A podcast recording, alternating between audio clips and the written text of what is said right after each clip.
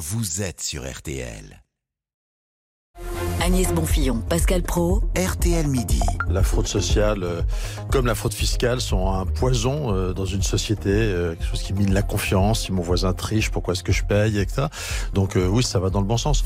Olivier Marlex, le président du groupe LR à l'Assemblée, était l'invité d'Amandine Bégaud. Ce matin sur RTL, il réagissait aux annonces du gouvernement qui veut effectivement instaurer de nouvelles mesures pour lutter contre la fraude sociale. Bonjour Martial You. Bonjour. Pour bien comprendre, quand on parle fraude sociale, de quoi parle-t-on exactement? Je vais vous donner quelques exemples. Vous avez par exemple des allocations familiales qui sont perçues alors que l'enfant n'est plus à, la maison, euh, n'est plus à charge. Vous avez un travailleur non déclaré, donc pas de cotisation euh, salariale payée aux URSAF. Ça, c'est 800 millions par an quand même. Hein. Euh, les, patrons qui déclarent pas leurs employés. Un auto-entrepreneur. Ça, parfois, c'est un peu par méconnaissance. c'est type VTC ou livreur à vélo, plutôt jeune. Il va pas forcément euh, euh, régler euh, son assurance maladie, chômage, retraite. Bah, là aussi, ça représente 800 millions d'euros. Et, évidemment, c'est un manque à gagner pour le jour où il sera malade, où il sera à la charge de la société. Les retraités à l'étranger, on en a beaucoup parlé depuis ce matin, ce sont ceux qui sont décédés et à qui on continue à payer une pension parce qu'on ne le sait pas et c'est récupéré par quelqu'un d'autre.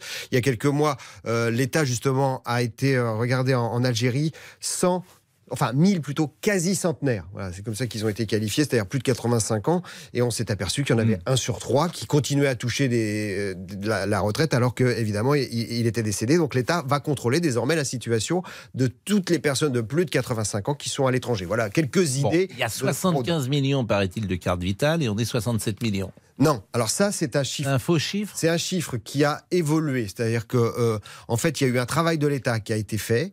Ce chiffre-là est, est, donné par la Cour des comptes, mais il y a plusieurs années.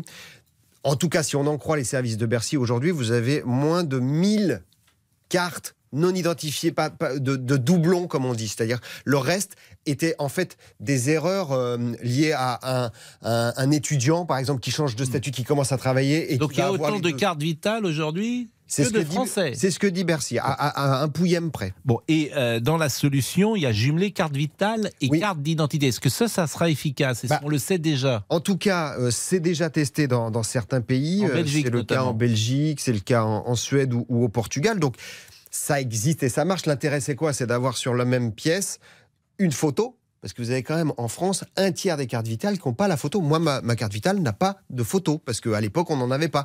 Et donc, du coup, l'intérêt... La, photo n'existait pas euh, lorsque vous avez eu votre carte vitale J'ai dû...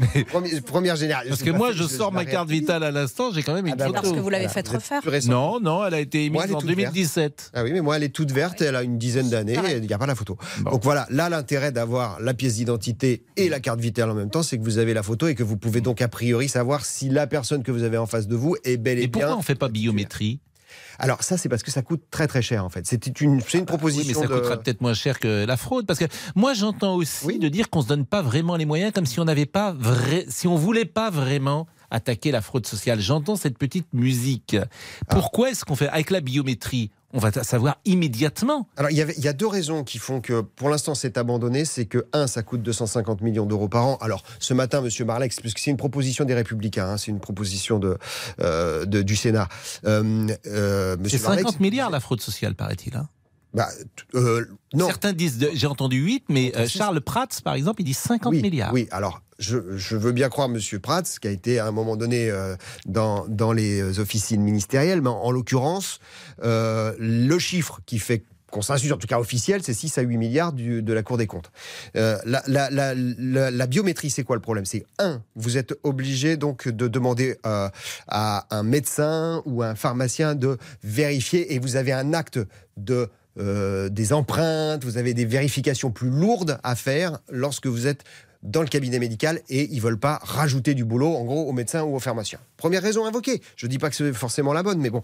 Et puis l'autre raison, c'est qu'effectivement, c'est un système très lourd, 250 millions par an. Et donc là, M. Marlex disait ce matin, euh, ce serait vite récupéré si on fait euh, zéro triche derrière. Bon, je pense que la réalité de, cette, euh, de ce cumul carte d'identité, carte vitale sur la même pièce, c'est qu'au moins, euh, si ça passe au niveau de la CNIL, donc au niveau de, des libertés individuelles, parce que la question c'est la confidentialité des données de santé, est-ce que c'est le secret médical tout simplement, et puis ensuite à quel moment ça se déploie, parce que vous savez que depuis euh, en janvier dernier, on avait encore besoin de 100 à 120 jours pour obtenir une carte d'identité en mairie, donc c'est pas non plus très facile. Alors d'un côté il y a les fraudeurs, Martial, mais de l'autre encore plus nombreux ceux qui ne réclament pas oui. ce à quoi ils ont droit. C'est bien qu'on en prenne quelques secondes pour parler de ça, parce que moi, ça me tient à cœur, très très rapidement. Vous avez 3 à 7% euh, de fraude aux dépenses de santé, vous avez 2,8% de fraude au RSA, mais ça, c'est donc c'est le manque à gagner, c'est la fraude, mais ce qui n'est pas énorme. Mais de l'autre côté, vous avez 30%, plus de 30% des aides sociales auxquelles les gens ont droit, mais c'est tellement compliqué qu'ils ne les réclament pas. Donc il ne faut pas oublier non plus, quand on dit le RSA, euh, les gens vivent en assisté, vous avez quand même un tiers du RSA qui n'est pas versé à ceux qui y ont droit. Et le chiffre de la fraude sociale est plus important que la fraude fiscale, on sait? Non, je, il l'a donné. Euh, Par définition, c'est difficile. Hein, oui, de toute façon, c'est compliqué. Logiquement, vu que vous avez la, logiquement la fraude fiscale est plus lourde. La fraude fiscale est plus lourde. Bah, vous avez, vous avez toute la fraude aux, impôts sur les sociétés qui quand même peut. Merci Martiali. On va parler de maillot de bain. Je ne sais pas si vous êtes euh, concerné par ce sujet essentiel. Euh, euh, non. Non. En fait, ah, non, parce que vous, vous, vous, baignez nu. Je ne me baigne pas nu. je ne me baigne pas du tout. Moi, ah, j'adore la mer, mais, non, mais le maillot de bain sur la plage, on a généralement un maillot de bain. C'est pas parce qu'on a un maillot de bain qu'on va euh, à l'eau. Oui, je suis plus Bermuda, euh, tranquillement. Ah, on en a parlé l'autre jour. On a rendu hommage à Albert Muda, qui est celui qui a euh, évidemment inventé ce, petit vêtement court avec notre ami Olivier Guénec. Albert Muda. il est 12h50. À tout de suite. Jusqu'à 13h. RTL Midi. Pascal Pro, Agnès Bonfillon.